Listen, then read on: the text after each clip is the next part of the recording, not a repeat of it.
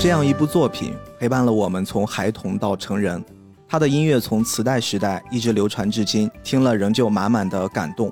这部作品所塑造的经典形象、经典台词、经典镜头、经典道具数不胜数。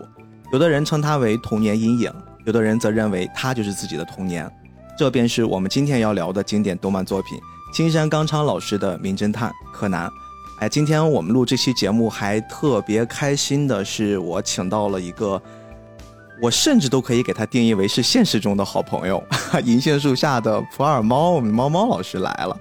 今天跟猫猫老师一起录一期节目，真的是贼拉开心。我们好久之前其实就一直在计划着今天的这次隔空聊天儿啊，跟大家打打招呼吧。Hello，大家好，我是普洱猫。真正的普洱猫老师，在我们私下接触起来的时候，应该是一个温文尔雅中透露出一丝丝特别有女人味儿的姐姐的形象。哎，我真的特别喜欢跟她在一起聊一些作品，包括他们平时也会自己准备一些各种各样的有趣的故事。其实就一直想有机会能一起聊一聊。之前我们一直在期待，就是能见面，毕哥你到北京来啊，然后我们就是一边吃着火锅，然后开开心心的，就是聊一次。但是因为各种原因吧，疫情啊等等，就是一直这个面没能见上，然后我们觉得也不能再等了，还是，所以今天确实是很开心。对对对，我们今天选了一个双方其实都还挺喜欢的一部作品，但是说到喜欢，其实这部作品让我还是有一些些对他说不出来那种感觉，因为。我很小很小的时候我就知道柯南了，而且基本上是等于陪着柯南一起长大的那一代。当然没有那么绝对，只是说柯南流传到了国内开始流行的时候，我一直看着他，然后他在一个又一个的案件侦破，然后我在慢慢的长大。可能当时认识他的时候比他稍微大一点点，但是也是一小学生。然后一直到现在成家立业了，还是会看着这个小学生活跃在荧幕上。哎呀。这个我觉得不能怪我们，实在是因为柯南他这么多年一直都是一个小学生，所以是他在看着我们一点一点的长大，但是我们看他永远都是那个永远的一年，哎，好像他后来升到二年级了，对对对，这是他终于终于长了一年，对，这一年也发生了很多的变化呀，这一年经历了无数个春夏秋冬啊，这一年柯南的。使用的手机从普通的翻盖手机变成了触屏，变成了 iPhone。柯南一直在以我们不可理喻的方式在进化着，只有他的身高和他的年龄一直像谜一样的不断重复出现在我们的身边。说实话，我对柯南的印象还主要集中在柯南第一次喝白酒长大，然后短暂的跟小兰见了一次面，后来他就又变回去了。这是现在来看很早期的一个部分了。我其实当时看这个部分，是因为小时候家里面有 VCD，那时候还不是 DVD，然后我爸妈给买了光盘，当时买了两套，一套是《灌篮高手》，一套就是《名侦探柯南》。然后我是先看了《灌篮高手》，因为那个比较适合那个年代的男孩子看。后来当我看到柯南的时候，真正被吸引的反倒是因为它里面那些非常恐怖的小黑人儿这种形象出现，然后一次又一次的。用 当时那个年代无法想象的方式去杀人放火，然后这些方式会对那个年轻时候的自己产生了一个比较强的刺激吧。然后我会觉得，哎，这个作品还挺有意思的。当时我一度会觉得，如果我好好学习，如果我掌握更多的知识，等我上了高中的时候，我是不是也可以当一侦探？但是当我上了初中，我就发现这个目标已经离我远去了。我说我做不到，我实在做不到这件事儿。那肯定是不行的嘛，你肯定也拿不到私家侦探的执照嘛。当时谁能想到这些呀？我不知道柯南的番剧你还在追吗？我其实很久没追了。之所以做这期节目，我觉得压力比较大，也就是因为我可能会用我印象中柯南的样子在跟你去聊。而且，其实今天我们想跟大家具体聊的柯南，并不是我们去捋顺柯南的剧情，并不是去把柯南的主线是什么样子告诉大家，而是今天猫猫选择了一部还挺让我意外的。啊，我们今天是聊了一部剧场版。这部片子，我们更多的是希望能透过这部剧场版《世纪末的魔术师》来跟大家聊一聊我们心中关于推理、关于儿童向的推理漫，包括我们对于青山老师的一些很个人的、很主观的印象吧。猫猫其实本身在对于推理这方面是充满了一些个人的喜好，是吗？我之所以会看柯南，并不因为它是一部动漫。而是因为它是推理。你是因为柯南本身的这个调性，它是定位在一个推理类别上，然后你才会喜欢柯南，喜欢看这个作品。对，是的，因为我看动漫是很少的，但是我有两个呃系列吧，一个就是柯南，另外一个就是金田一，两部很经典的推理向的动漫作品。对，都是因为他们是动漫，因为我是从小就很喜欢看推理小说，那后来才遇到了动漫，嗯，所以对我来说，他们就是一个搭载推理的载体。你的推理启蒙是哪儿？哦，那就早的更多了。最早看的肯定是福尔摩斯了，嗯我觉得这是绝大多数人的，呃，推理或者是侦探小说的一个启蒙。对，但是让我真正爱上推理是阿加莎·克里斯蒂，就是阿婆的作品。嗯，我第一次看阿婆的作品是《无人生还》。哦，非常经典的。对对对，这个在我们的节目里面，就是我们专门有一期嗯聊《无人生还》，呃，聊到过这个点。大概就是从那个时候开始，我就喜欢上了这种类型文学。那现在基本上推理小说各种流派，各个至少是代表作家的代表作，我基本上每一个都能看过一两篇。嗯、推理其实对我来说也是一样，我觉得我也就是爱好，和真正的推理业内的就是老师们哈，那还差距还是很大的。我们就借着现在在聊的这个方向，我们今天先跟大家来聊一聊猫猫眼中目前所熟知的一些推理的领域，包括类别。因为对于菠萝油子来说，我们之前聊过了非常非常多的动漫作品，但是好像我们数来数去，至今也没有完全的往推理向的作品这个领域上去靠近过。所以说，借助今天跟猫猫来聊柯南的这期节目，我们也是希望能把我们本身的一个节目的范畴给拓宽一下，借助这部作品的一个契机，跟大家稍微的普及一下。其实这也是我本人比较喜欢的一类作品。呃，我之前的一工作也是做过。很像是推理向的这么一个剧情短片儿，所以说推理作品对我来说，它更像是一个我自己和观众之间互相在玩的一种游戏。更多的人其实，在看推理作品、看推理小说呀、电影、电视剧，其实也都是在享受这种快感，享受用我们的一些常识、我们的智慧，跟创作这部作品的作者他们之间的一种思维的碰撞和比拼。其实整个这个过程，很多人是享受的。所以，猫猫，你可以先跟大家来简单的介绍一下，就是在推理领域里面可能会分为什么样的类别、什么样的门类啊？我觉得其实它是分一些维度，嗯比如说我们最经常说的本格推理，什么变革推理。本格推理其实就是最经典的，刚才你说的这种推理的模式。所有的推理其实内核都是在找凶手凶手是谁，或者是说追根溯源去找原因，对吧？有的时候可能凶手已经知道了，但是为什么会出现这个案件，就是它的原因是什么？总之，其实推理，我觉得它为什么会吸引人，因为人类的好奇心，这个是所有人类的一个共通的天性嘛。嗯就刨根问底儿，然后想知道为什么，想找答案。所以本格推理它就是一个侦探找凶手，就是包括读者，然后是在跟着侦探一起找凶手的这样一个过程。嗯也就是说，本格推理最大的特点是，你作为一个读者，其实你看到的、你读到的，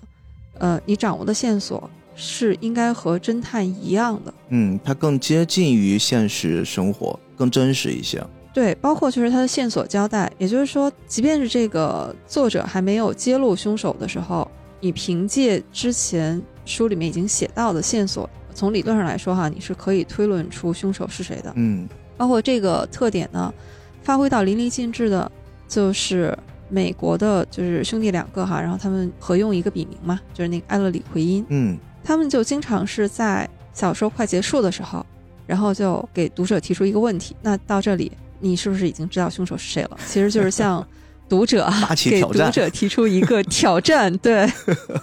所以这个是本格推理的一个最经典的模式。嗯而代表本格推理最鼎盛的时期，也就是推理所谓有一个黄金时代。呃，因为推理小说的祖师爷是爱伦坡嘛，再往下把推理或者侦探啊，然后一下推到一个集大成者呢，就是柯南道尔的那个福尔摩斯，嗯就是让这个类型然后一下子变得家喻户晓。再接下来就是黄金时代，那个时代就是大师云集。你看那个时代啊，阿加莎·克里斯蒂、安里奎因，然后其实都是这个时代的大师辈出的一个时代吧。嗯，没错。但是也就是因为那个时候大师云集也好，还是作品啊，然后都非常多，所以大家就慢慢的有了一些审美疲劳，就是再好的菜你吃多了也也会觉得腻嘛。嗯，差不多是二战后呃那样的一个时期，推理就从欧美传到了日本。就没想到，本来是一个欧美然后发起的，而且是在欧美流行的这么一个类型文学，传到了日本以后，然后在日本，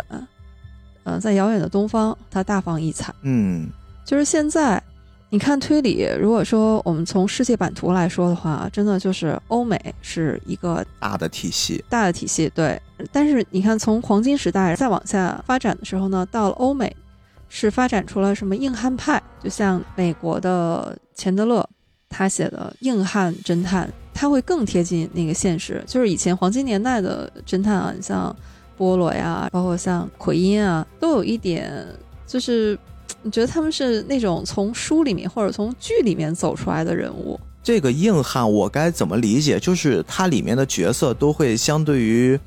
我们目前来看到这些形象都会偏更外勤一些吗？就是他们会参与到一些追捕一些硬汉字面意思的那个硬汉吗？呃，其实可以哦。也就是说，我现在如果套用到《唐人街探案》里面第二部，当时他们把世界各地的所有侦探集中到一起，里面有一个大肌肉棒子，那个我就可以理解是硬汉侦探的一个类型。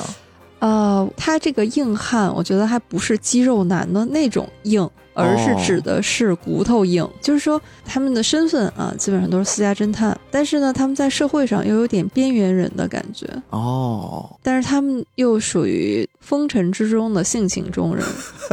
就是硬汉派里的侦探呢，他们就是天然适合拍成电影的，嗯，因为那种画面感非常强。他们当然也也是会实际的去跟踪线索啊，但是你看他们这个侦探的形象，就是一个普通人。他们并没有那种，就是有点像超越人类智商的那种智商，或者是说像那个就掌握一些什么像福尔摩斯那样无所不能，好像能掌握很多科学技术。其实也并没有，他们可能就是更平凡一些，像我们身边的人一样。因为各种原因，对，从事了这个私家侦探的这个行业。但私家侦探呢，其实他并不是说这个社会主流的人群嘛，但是他们很有故事，他们的。人格魅力很打动人，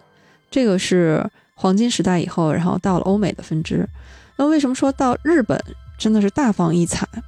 日本推理是你绝对绕不过去的一个非常重要的领域，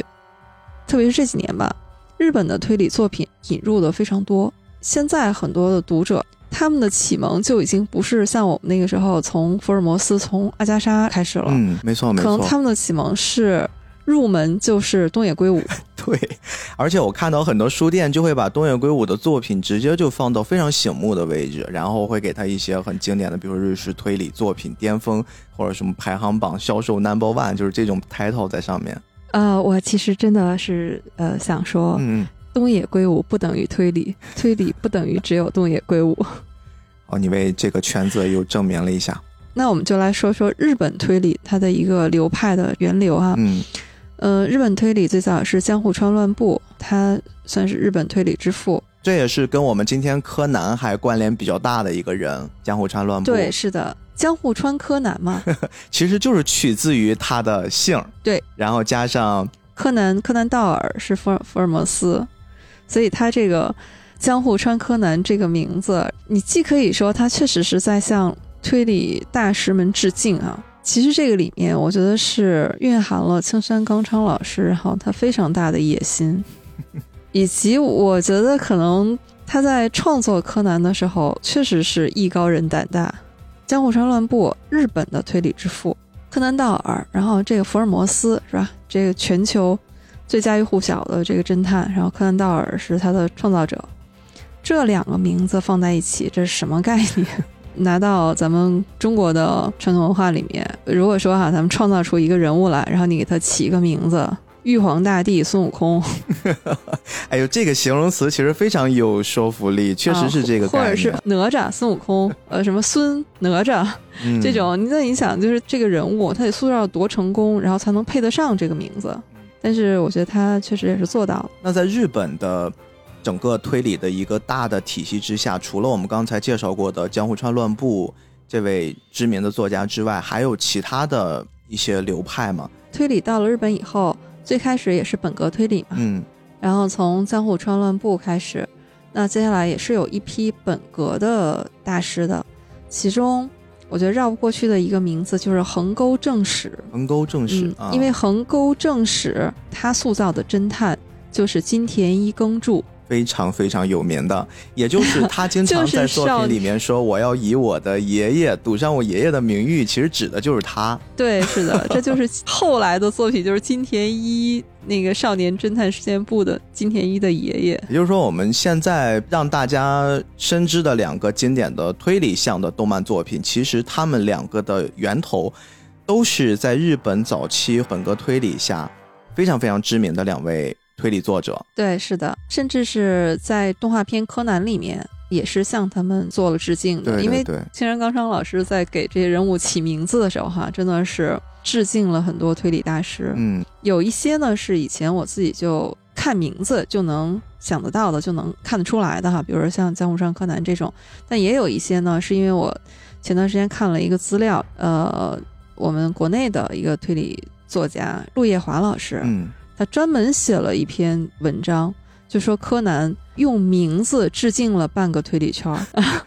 所以在柯南里面也出现了两个姓横沟的侦探啊，嗯其实也是就是在致敬那个，横沟正史对对对对。啊，对上了，这次对但是本格推理，你还可以说这个是从欧美传入日本的吧，嗯然后日本属是一个舶来品。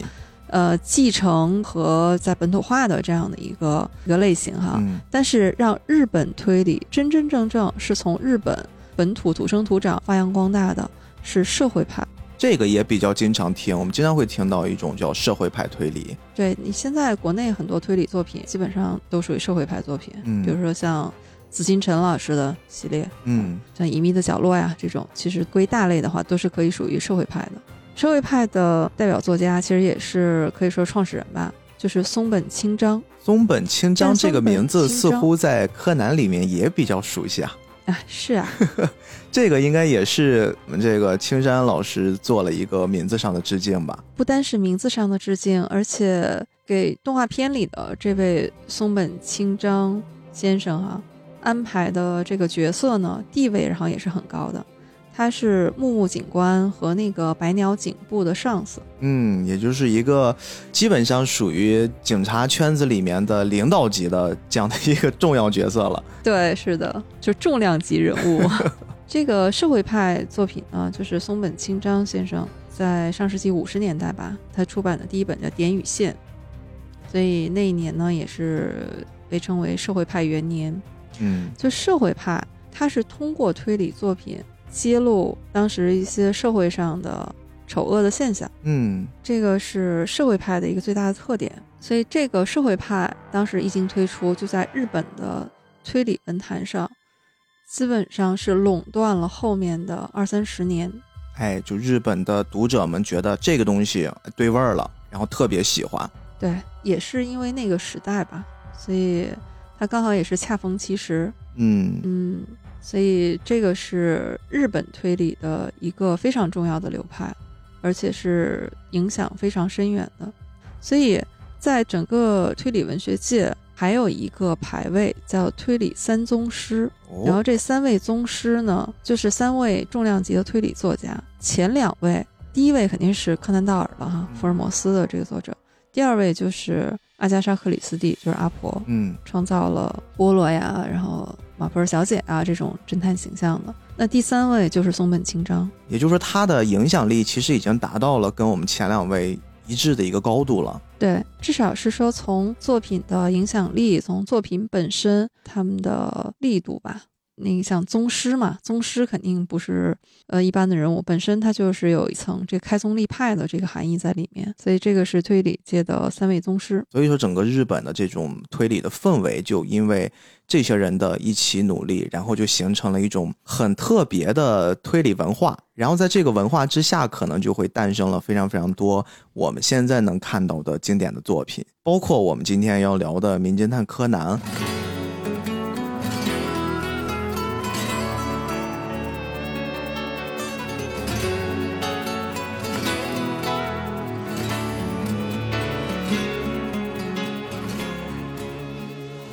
我们正式进入今天要聊的这个主题之前，还要来聊一聊关于他的缔造者青山刚昌老师。其实我之所以记得这个名字也很特别，因为小时候在看动漫的时候，不太会在意他们的作者、漫画家叫什么，那时候只会去记，哎呦，这部片子很好看，这个片子叫什么什么名字，方便我之后再去收集啊，再去查看他的一些资料。但是像青山。为什么记忆特别深刻？是因为包括至今大家对它的简称其实就是两个数字七三。哎，为什么啊？一说七三就会想起青山，可能也是用了他的这种谐音梗。还有一个很有意思的一个作者九保代人，他就是画那个知名的动漫《死神》的那个作者，大家会亲切的称他为九八。就是他们都会用这种谐音梗来给这些作者命一个名。我小时候就是因为。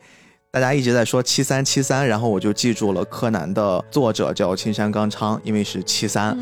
这个是一个很有意思的点。但是今天想跟猫猫来介绍一下这个青山的一些很有趣、很有趣的小故事。首先我要跟你说一点，这个可能。我不知道你听完之后有什么感觉。今天在准备这期节目的时候，我去查了一下资料，我被这件事儿给吓到了。嗯，就是青山刚昌老师今年已经五十九岁了。因为我印象之中，早期在我很小的时候接触他，他是一个年轻人，他是一个。充满了创作力、充满了想象的一个年轻的漫画家，但是我万万没想到，今天我在去搜集资料的时候，我会发现，哇，他已经马上要六十岁了。他是一个这样的年龄，还在持续的去创作，在漫画的一线上奋斗的这么一个形象。当然，其实五十九岁并不能用老人的形象来称呼他，但是他的地位其实现在已经毋庸置疑了。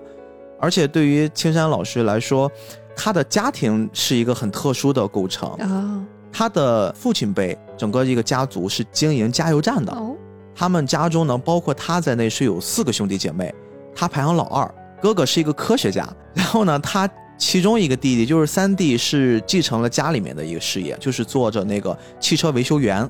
然后他最小的弟弟是一个医生，所以说你会发现他们家的兄弟四个人的组成。其实就是后来青山老师的一个素材的重要来源，比如说他会经常向他的那个医生弟弟去请教一些在医学上的很特殊的关于人体，比如说他弟弟有时候会遇到一些很奇特的死状的病人，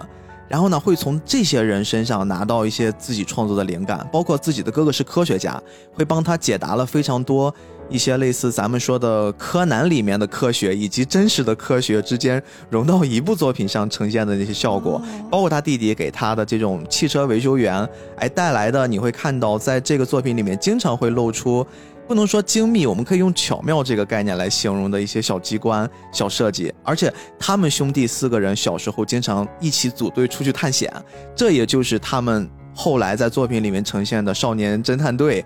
可能我们可以追溯到的一个雏形，就特别好玩。这个全部都是来自于青山小时候，包括他的家庭给他的一种成长经历。而且我们从现在已经看到了柯南的这部作品，再回过头来看，你会发现一些更有意思的青山老师的小琢磨。比如说他在小时候呀，他会把自己关在家里面，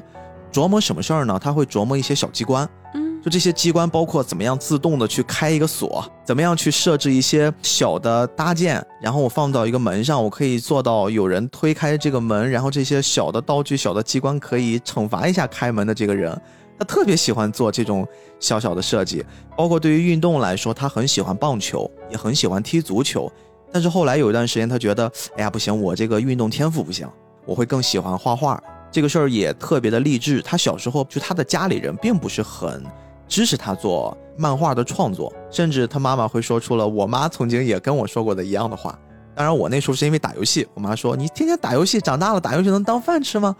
他的父母其实曾经也跟他说过一句话，就是你画这些漫画以后能当饭吃吗？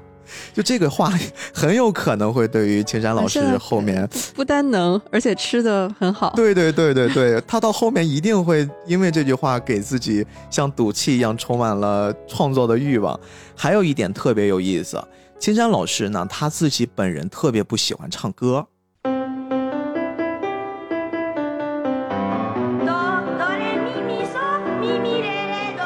哎，你发现没有 这件事儿，跟工藤新一他里面塑造的这个主角形象非常的契合，他完全是拿着自己的一些生活阅历，然后放到了他自己的作品里面，然后就呈现了一个又一个的精彩的故事。但是至于我们后面去调查，就是为什么柯南会被他创造出来，他的初衷是什么？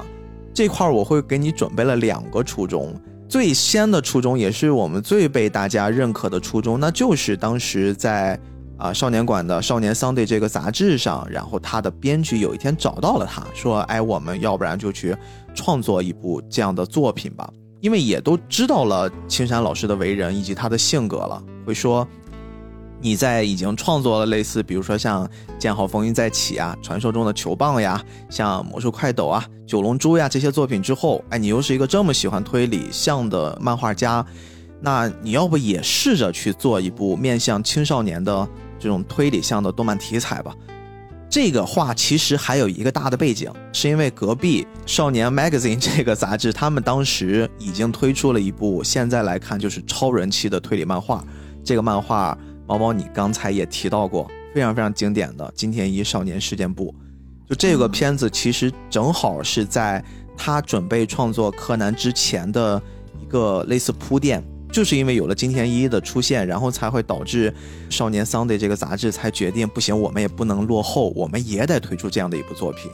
这个是我们可以考究的柯南最初的诞生的一个缘由。但是其实后面很巧的是找到了一段采访。青山老师在有一次接受采访的时候，他说：“其实如果再往前去追溯的话，是他很小的时候，他刚刚会识字的时候，在小学，他在图书馆里面看到了一个跳舞的小人儿，其实就是我们说的这个福尔摩斯的故事。这个里面呢有一排跳舞小人的暗号，然后他就被这里面奇奇怪怪的那种动作、那种像小火柴人一样的形象、这种符号给吸引了他自己。当时的感觉就是他既害怕又觉得好奇，很新奇。”他就觉得，哎，我好喜欢这种解谜呀、推理去侦破的过程。然后他事后想想，这个才有可能是创作柯南的一个诞生的起点吧。其实这两个起点还都挺符合我们日后对于青山老师的一种印象。而且你知道，当时青山老师在。他决定要接手推理向的一个少年作品的时候，还有一个特别有意思的过程。这个跟你刚才在提这个推理向的作品，我觉得是可以作为一个补充，让大家听起来特别过瘾和带感的。就你，你知道柯南为什么会以一个这样的形象出现在我们面前？我们都记得柯南的那句经典台词嘛，对吧？就每一集开头都会说：“我是工藤新一，全国有名高中生名侦探。可是我被某个犯罪组织强灌毒药。”变成了江户川柯南，不过身体变小了也没关系，头脑还是和十七岁的名侦探一样，漂亮的解决了连大人都没有办法的事件哦。对吧？他会有这个经典的台词儿。但是你你现在回过头想想，为什么柯南会以这样的一个形象出现在我们的视野里面？我们这儿不得不要说，当时去准备提供青山老师去创造柯南的这部作品的时候的这个平台，就是我们说的少年 Sunday。这个漫画杂志呢，它本身的一个目标用户吧，或者它面向的读者其实就是青少年。它上面刊登的作品都是面向着青少年的一些作品，但是面向青少年的推理作品本身就会跟青少年有一点点违背，因为我们都知道推理，我们更多的带入。猫猫刚才也提过，他是侦探，不管是你是异于常人的，还是你是跟。我们身边的普通人都接近的，他总得是一个普通智力以上的人吧？他得经历过一些这种我们说的素质教育、基础教育，或者说他得有一定的知识掌握，他才能去破案，逻辑思维能力，对吧？他的各种知识储备的达到一种标准，才能成为一个侦探去破案。但是你想这个事儿，如果我把它放到一个小孩子身上，比如说就是一小学生，本身这事儿是很难让人快速接受的，你很难去相信。一个小屁孩儿，咱们现在整天去吐槽那些打王者荣耀打的不好就说人小学生，小学生本身他就会有一个这个年龄层该有的我们对普通人对他的一定位，他就是一个小孩子。小孩子，如果你这个时候又懂天文地理、诗词歌赋、历史，然后还懂各种科学、化学、物理，那就是不太现实。所以说这个问题本身是形成了一个悖论。我怎么样能在一个面向少年的作品里面去呈现一个推理向的作品？然后呢，青山老师就陷入了一个思考。后来呢，他突然想起了一本书，哎，这个我其实是可以向毛毛做推荐的，它跟你的名字也很有关系嗯啊。池川次郎的《三色猫》系列，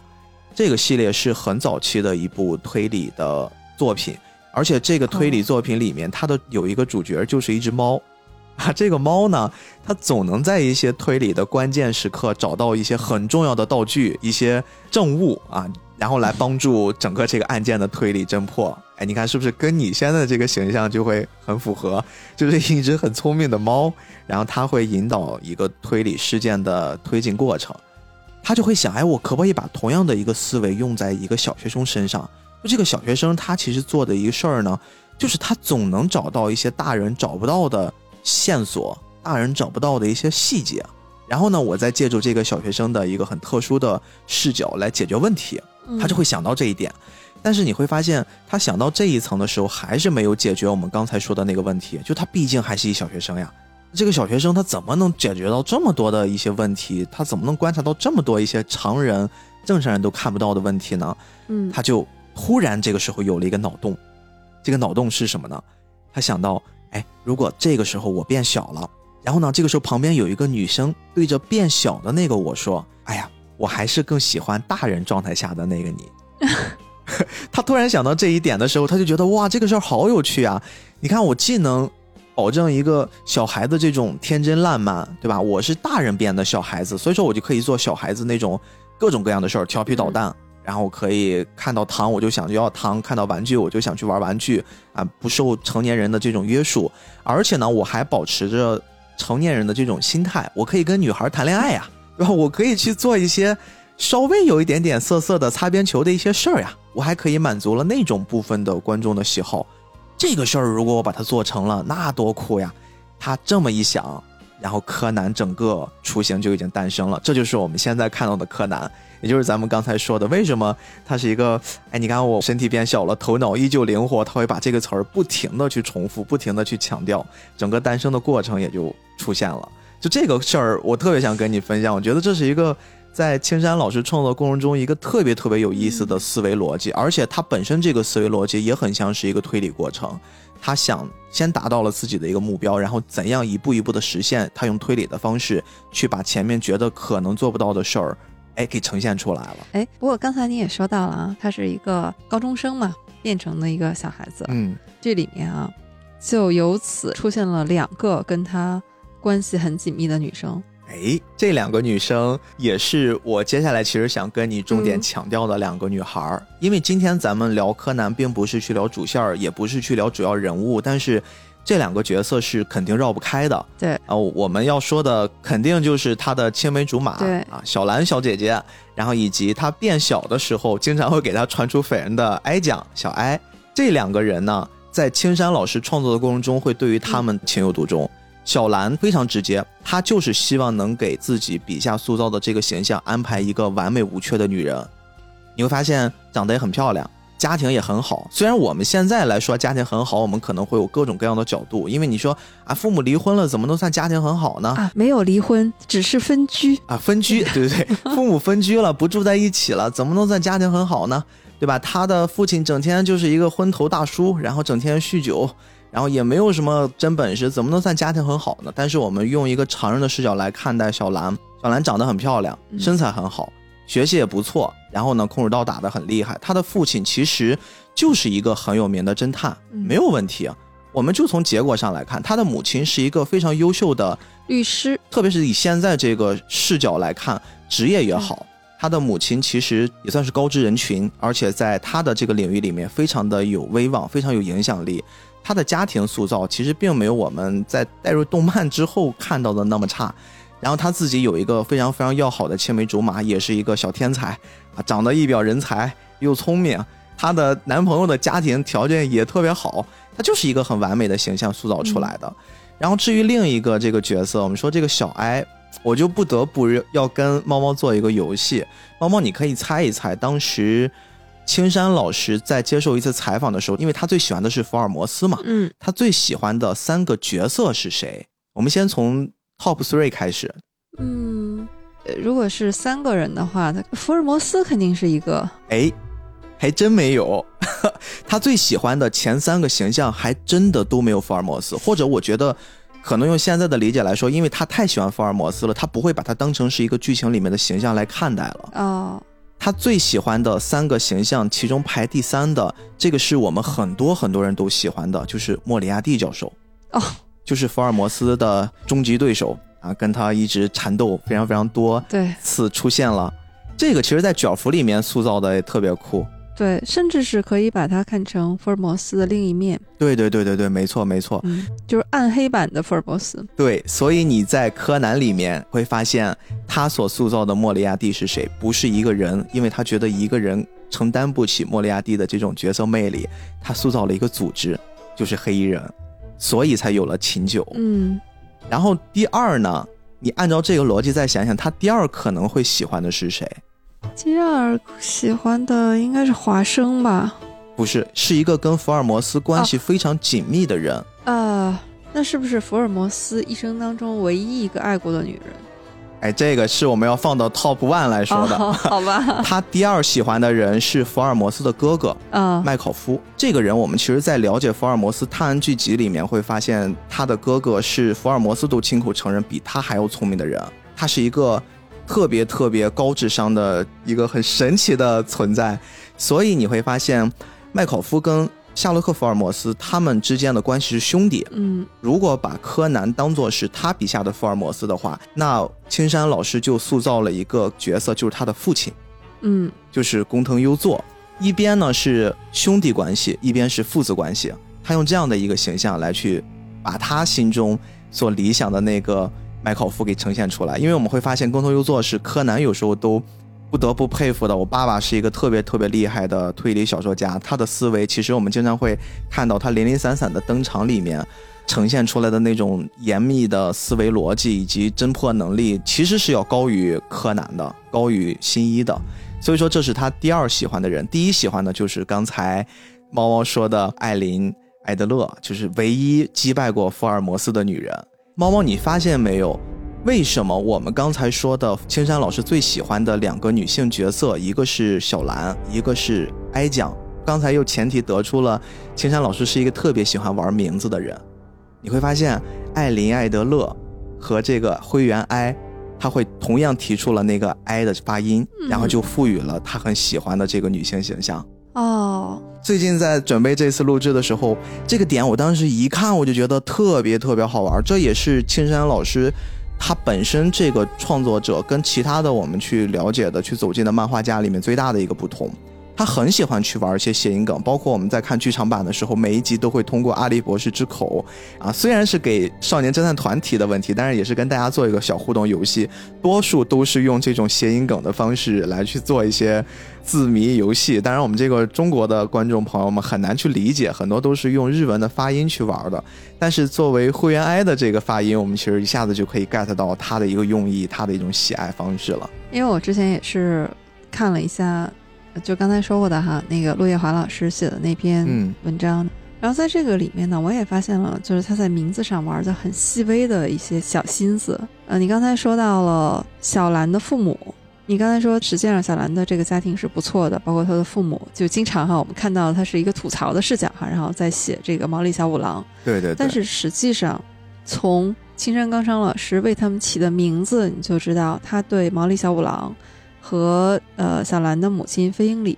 其实都是抱有敬意的。你看毛利小五郎，他这个小五郎是江户川乱步他作品里面的那个神探明智小五郎哦，直接就给他定了一个很有名的侦探的名字，取了一对，是的，而且不单是很有名的侦探，而且刚才我们说过了，江户川乱步是日本推理之父啊，他笔下的这个明智小五郎，我们可以约等于啊，就是。日本的福尔摩斯嘛，就差不多是这样的一个形象，所以把明智小五郎的这个名字赋予了毛利小五郎，可见至少这个人物啊，就是我们说的他得担得起这个名字嘛，抬得够高的呀，这个。对，其实是很高的，包括其中有一集我印象里面就是你看这个呃毛利大叔啊，平时都是一个酒鬼啊，然后一个不是很严肃的一个一个侦探的形象，但是有一集就是他们同学聚会。其中他的一个、啊对那集集他的同学，对对对然后被杀死了，整个大叔的那个认真起来了。，对严肃的样子，一下就是你知道他内心里面其实还是那个当年那个很热血的警察，然后那个侦探，所以。嗯，毛利大叔啊，其实他的名字这个还是很有分量的。然后毛利兰的母亲是飞鹰里，这个是来致敬，就是我们刚才提过的美国的那位推理作家艾勒里奎因，哦因为 Ellery 嘛，就是和英里是谐音。哦，原来是这个样子啊！小时候觉得他妈妈名字好好听呀。对，然后那个奎因嘛，Queen 嘛，是和那个妃妃就是王后嘛，对吧？Queen 的那个谐音就是王、哦王后嘛，所以这又是一个谐音梗。所以你看，就是它是套了两层的这个，又有谐音又有意义的这样的。呃，那安里奎因也不用说了，他的地位也很高啊，就是他是黄金时代三巨头之一。哎呦，这一下子小兰一家子的形象又变得高大了。对，所以小兰她的父母哈，我们说了，确实不是等闲之辈啊，至少在青山刚昌老师起名字的时候都是很用心的。嗯，呃，然后这个小兰也特别有意思，就这个就要说到我想说的他的小心思了啊。你看小兰她的那个发音是モーリラン、她是致敬呃一位法国作家，这个是音译了，那个法国作家叫莫里斯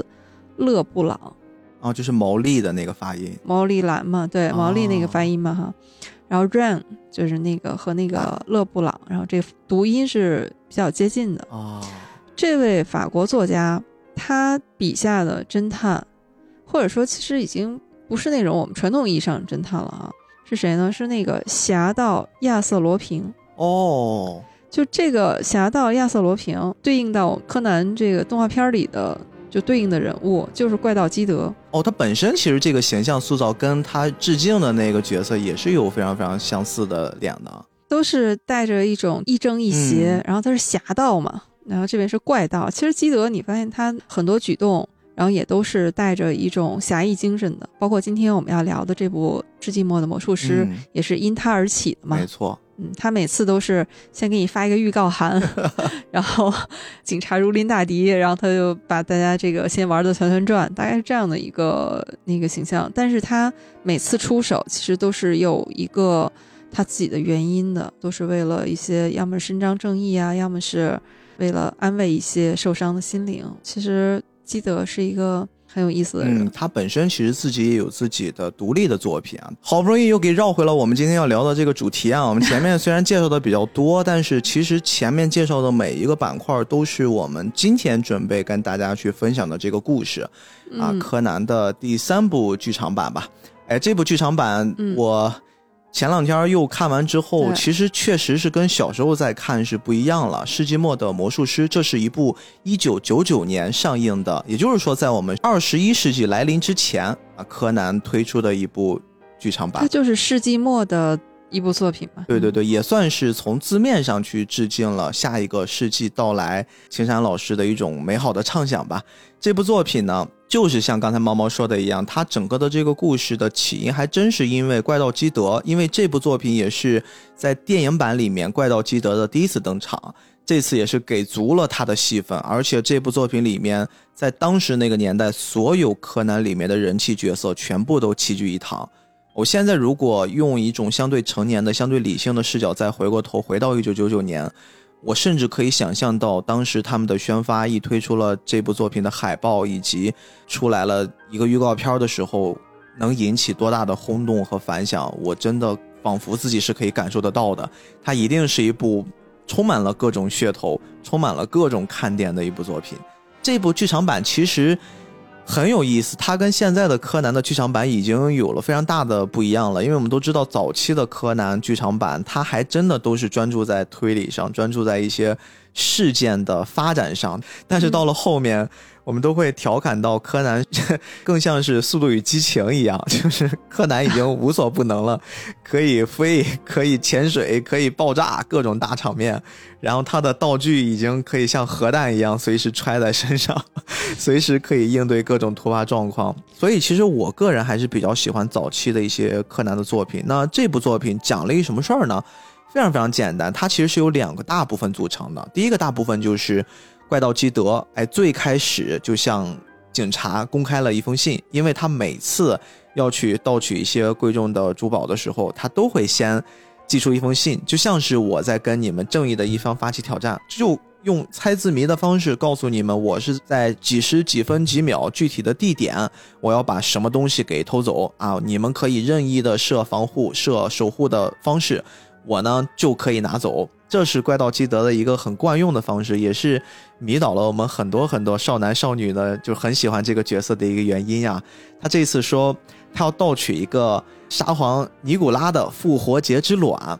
猫猫好像在之前还跟我专门提过，就这部作品里面所提到的这个复活节之卵，本身其实也有他自己真实的一个原型，是吗？对，是的。我现在想想，这部最吸引我的就是里面它用了一个历史背景，它里面嵌了一段历史，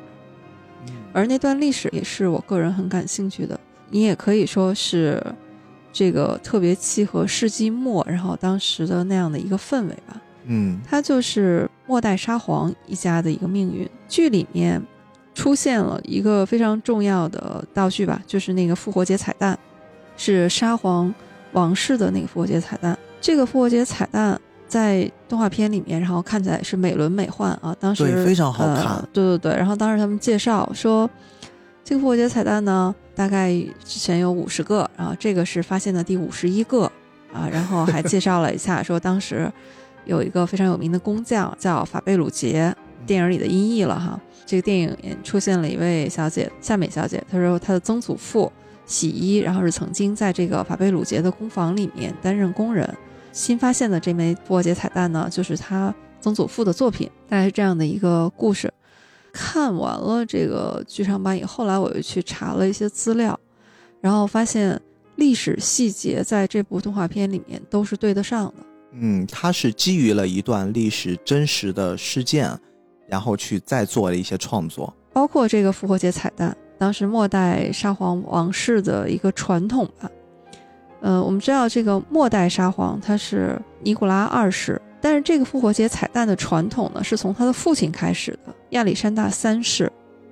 在一八八五年的复活节。当时他就像非常有名的工匠啊，就是这个动画片里叫法贝鲁杰，但是其实一般那个翻译然后叫法贝热，都是音译了哈。嗯，然后去向他定做了一个彩蛋，说要送给他的皇后，呃，玛利亚皇后。为什么要送给他的皇后呢？因为他这个皇后是丹麦公主，是远嫁到俄罗斯，所以他说我送一个彩蛋，然后送给皇后。当时他们已经是。结婚二十年了吧，然后送给他做一个复活节礼物呀，还是很浪漫呀。对，就之前一直保密，这个工匠法贝热也没有透露说他会怎么设计这个复活节彩蛋。等到复活节早晨当天的时候，他就去进献这个彩蛋，看起来是平平无奇的，就外面就是一层那个白色的外壳，像一个就真的像一个蛋壳一样。对，嗯，但是没想到就是打开以后，发现里面呢。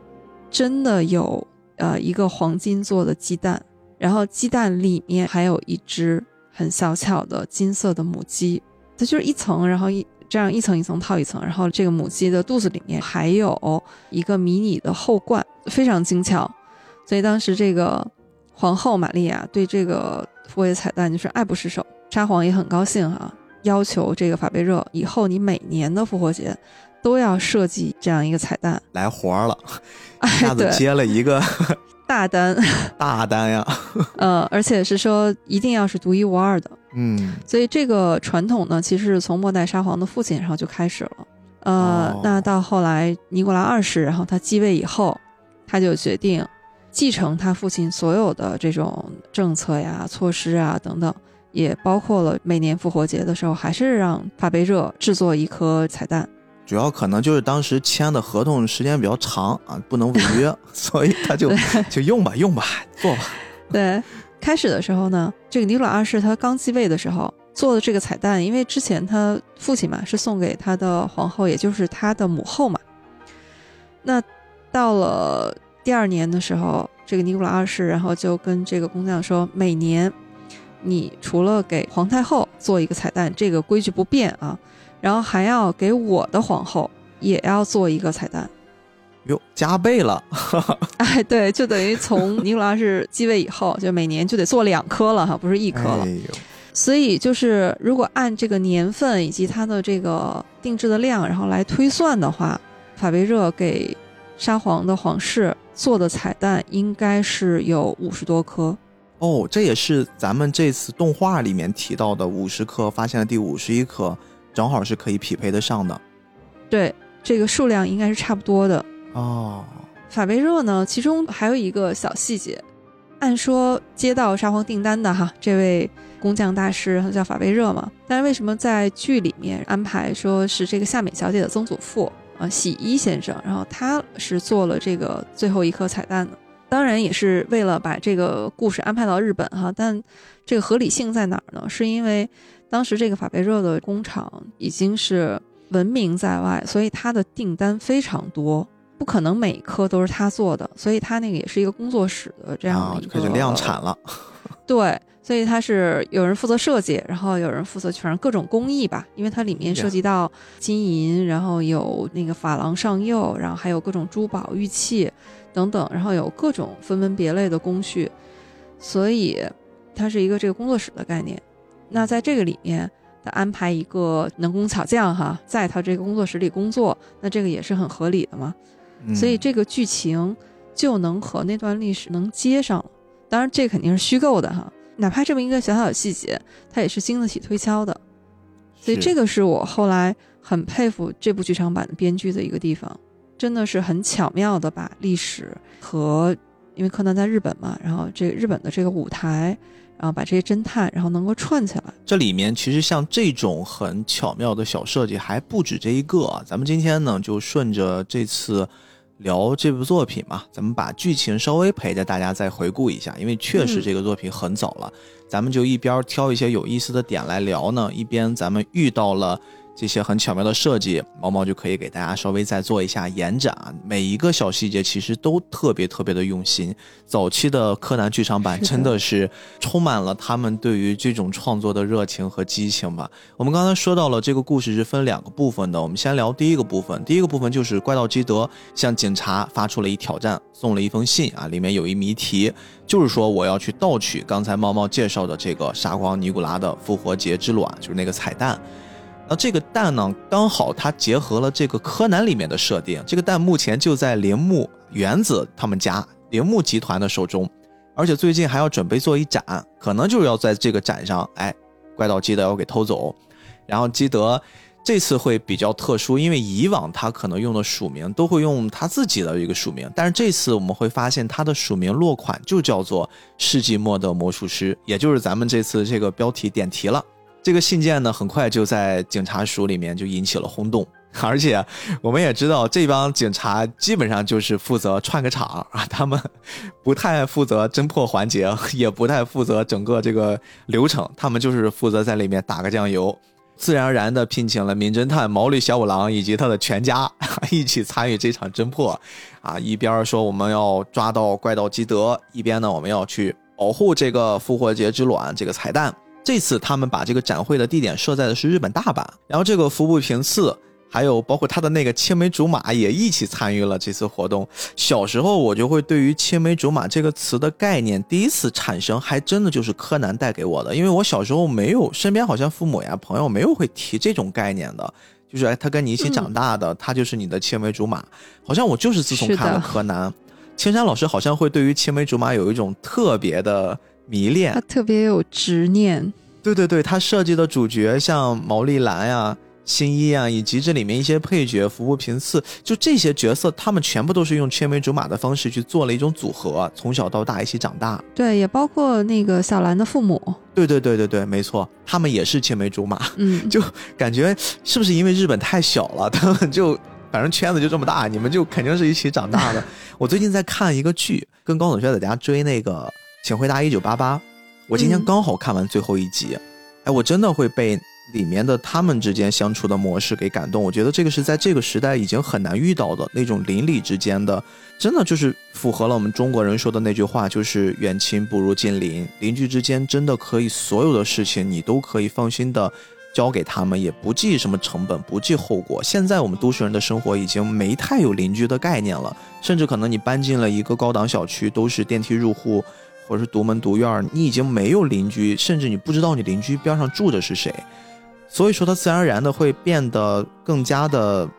没有那么亲近。但是我在《一九八八》里面，除了他们邻里之间的那个关系之外，特别感动的一点就是我会看到他们五个年轻人一起长大，就是那种青梅竹马的状态。我今天正好接着柯南的这个故事，其实我联想到像小兰呀、新一他们这种青梅竹马一起成长的，一起从孩童时期变成了成年人，大家一起经历了不同的人生阶段，这种感情真的好像是特别特别的珍贵，而且越是随着时代的发展，这种感情反倒变得少了，变得更加的珍贵了。是的，你会有青梅竹马吗？没有，这个是我也特别羡慕柯南嗯，他们这种关系的，就是因为他们从小生活的环境很稳定，对，一起上小学，一起初中，一起高中，然后大家一起成人，全都是在一个小圈子里面，特别的稳定。对，是的，所以这个只能说是一种我只能在这种动画片里面感受的，呃，这么一种生活方式和感情的模式吧。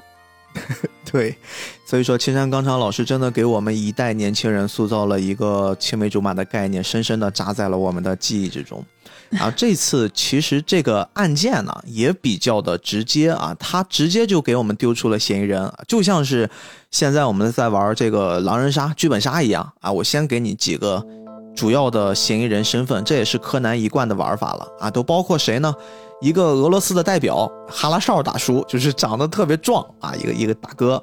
然后呢，嗯还有一个是留着胡子，面相上看起来非常的老派，但是实际上我看刚登场的时候，标记的年龄只有四十五岁的 一个美术商。对，然后第三个人呢是一个短发的，非常干练啊，有一双美腿。我记得小五郎叔叔盯着他的腿，哎呀，又又馋了好久，讲了一口流利中文的。他好像自称叫罗曼诺夫大王一个呃学者，学者，对他是一个研究的人员。对他就是研究这个沙皇王室历史的这样的一个学者。他叫普斯青青兰，兰嗯叫青兰妹妹。然后还有一个人呢，这个人特别有意思，他手持了一个巨大的录像机，可能那个年代就是没有这种我们现在小巧的单反什么手机，手持了一个巨大的录像机，随时在拍 vlog 的一个摄影师。嗯、然后最后呢是铃木的一个秘书，一个年轻人，戴了一个眼镜，啊，文质彬彬的。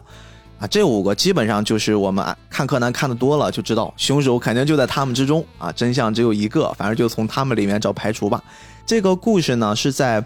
我们刚才介绍的复活节之卵上，因为刚才猫猫也介绍过，它就是一颗蛋。如果大家真的很感兴趣，真的可以上网上搜一搜真实的一些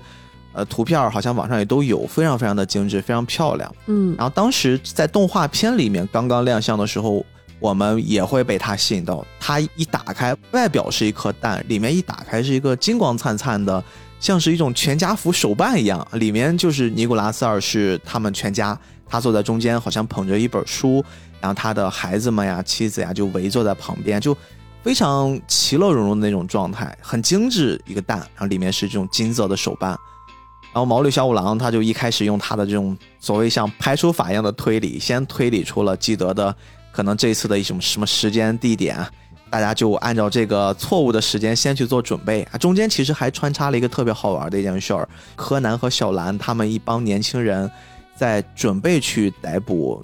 基德，在蹲他的时候，他们去算了个卦。然后他们去抽了个签儿，然后每个人在这个签儿上还都看到了今日的运势，我觉得那段特别好玩儿。是的，有点像是青山故意给大家做一个小预告啊，这集里面就会出现这种类似的桥段。小兰抽到的是什么？与恋人会相遇啊，嗯就是这次你可能会与你喜欢的人见面儿。柯南这边抽到呢，就是这次旅途你的秘密会暴败露，对，特别贱这个。然后柯南一开始还不当回事儿，但是我们明眼人都知道嘛，那肯定就是你这身份就麻烦了，就瞒不住了。瞒不住了，对对对。然后到了晚上，他们其实还遇到了一个特别特别有气质的一个少女。这个少女一看就是跟其他人这种装扮，包括那种面相就不一样。身边还有一个管家，那个小姐姐特别好看。这个其实就是猫猫你刚才介绍的那个传说中的尼古拉一家里面的一个，这个属于是一个传说嘛。当时我也是看了一些资料说，当时尼古拉一家虽然整个家族都没有了，但是有一个幸存者，是有这样的一段传说的，是吗？对，其实一直有这个传说。我们现在可能就要说到末代沙皇这一家的家庭成员的构成了哈。刚才毕哥也说，在那个复活节彩蛋里面，然后是。末代沙皇一家的一个黄金造型的一家人，好像在一起看一本书。当然，这个是也是一个小谜题，我们那个稍后再说啊。这一家都有谁呢？一家之主肯定就是这个末代沙皇尼古拉二世了。呃，当然，我们对沙皇这只是一个简称啊，就是你真的不知道他的 title 有多长，就是他那个全部的 title 有差不多五十个，真的。大家那会儿不是有吐槽说那个《冰与火之歌》里的龙妈不是？那个 title 特别多嘛，那你跟这沙皇一比，那这没法比啊，就半页纸写不下的那种。他是最后一代沙皇了，他的皇后是德国的公主啊，亚历山德拉。我们知道那个欧洲有一个传统哈，就是说英国的这个维多利亚女王，她是整个欧洲王室的。外祖母，对，你就发现就是到了他们这个后面开枝散叶以后，基本上大多数这个欧洲的王室啊，就是可能都和他有有点这个血缘上的关系。也大呀。对，所以呢，这个可能就稍微差出去一个题外话，就是这个末代沙皇他的表兄弟们，像英国的当时是乔治五世，其实是他的表兄弟。嗯，德皇是他的表兄弟。哇，都是这种很亲近的关系，但是。反正第一次世界大战也是他们兄弟之间哈，然后挑起来的。感觉自己家里面打了打仗，结果世界都开始纷争了。对，然后也把他们自己都给就迎来了他们的末日，因为基本上一战之后这些王室哈，基本上都是不存在了，除了英国，像什么德国呀、俄国这个王室然后都已经没有了嘛。所以这个是末代沙皇和皇后啊，他们两个，呃，然后围坐在他们周围的子女呢。是四个女儿和一个儿子，也就是四个公主和呃一位王子了，就唯一的王储。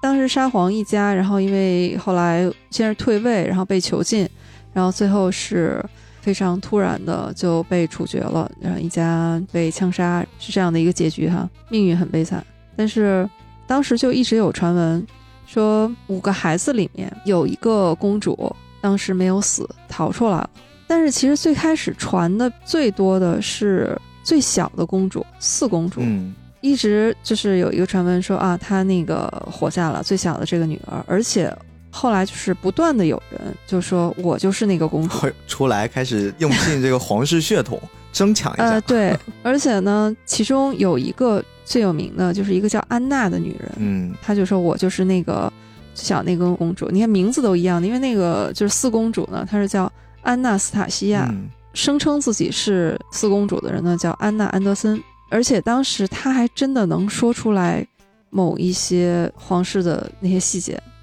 所以当时流亡在外的一些欧洲王室对她，反正有的是相信，有的是不相信的，最后也是一个悬案，呃，没有答案。后来好莱坞还拍过一部电影，就叫《真假公主》，当时英格丽·褒曼就是凭这部电影还拿了奥斯卡最佳女主角。哦，所以当时就是这个哦，他是也演过一个那个七五版的那个《东方快车谋杀案》里面是吧？也有过参演，对对是的，是的，啊，非常有名的一个演员。对，可以说那个时候这个真假公主的故事吧，这个传说然后是非常有名的。那这个声称自己是公主的这位，最后到底是不是呢？因为她后来去世了嘛，直到她去世，她的身份都没有能够得到证实。直到后来有了 DNA 的技术，通过 DNA 鉴定。证明他不是，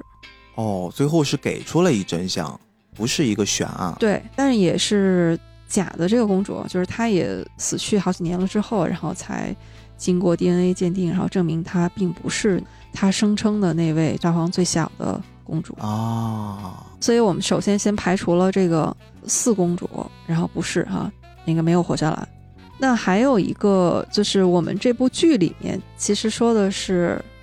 三公主玛利亚，三公主啊，就说她侥幸活了下来，然后被夏美小姐的曾祖父，就是那个洗衣先生，然后给救了，救到日本，啊，等于是隐姓埋名，是这样的一段故事，啊，是说的是玛利亚是三公主。就是为什么会有这样的一个传闻呢？是因为后来找到这个沙皇一家的这个尸骨的时候，当时是找到的尸骨里面是缺了两个人，缺了两个人。对，缺了两份尸骨，所以当时就一直有传闻说，呃，是不是有这个公主或者是公主们啊逃出来？所以这个是不是空穴来风的？哦，后来，在那个他们被处决的、被埋藏的那个尸骨附近，又找到了两具尸骨，因为 DNA 技术这个时候就已经很普及了嘛。再经过了 DNA 鉴定，发现后来发现的这两具呃尸骨呢，就是沙皇的子女。哦，对上了。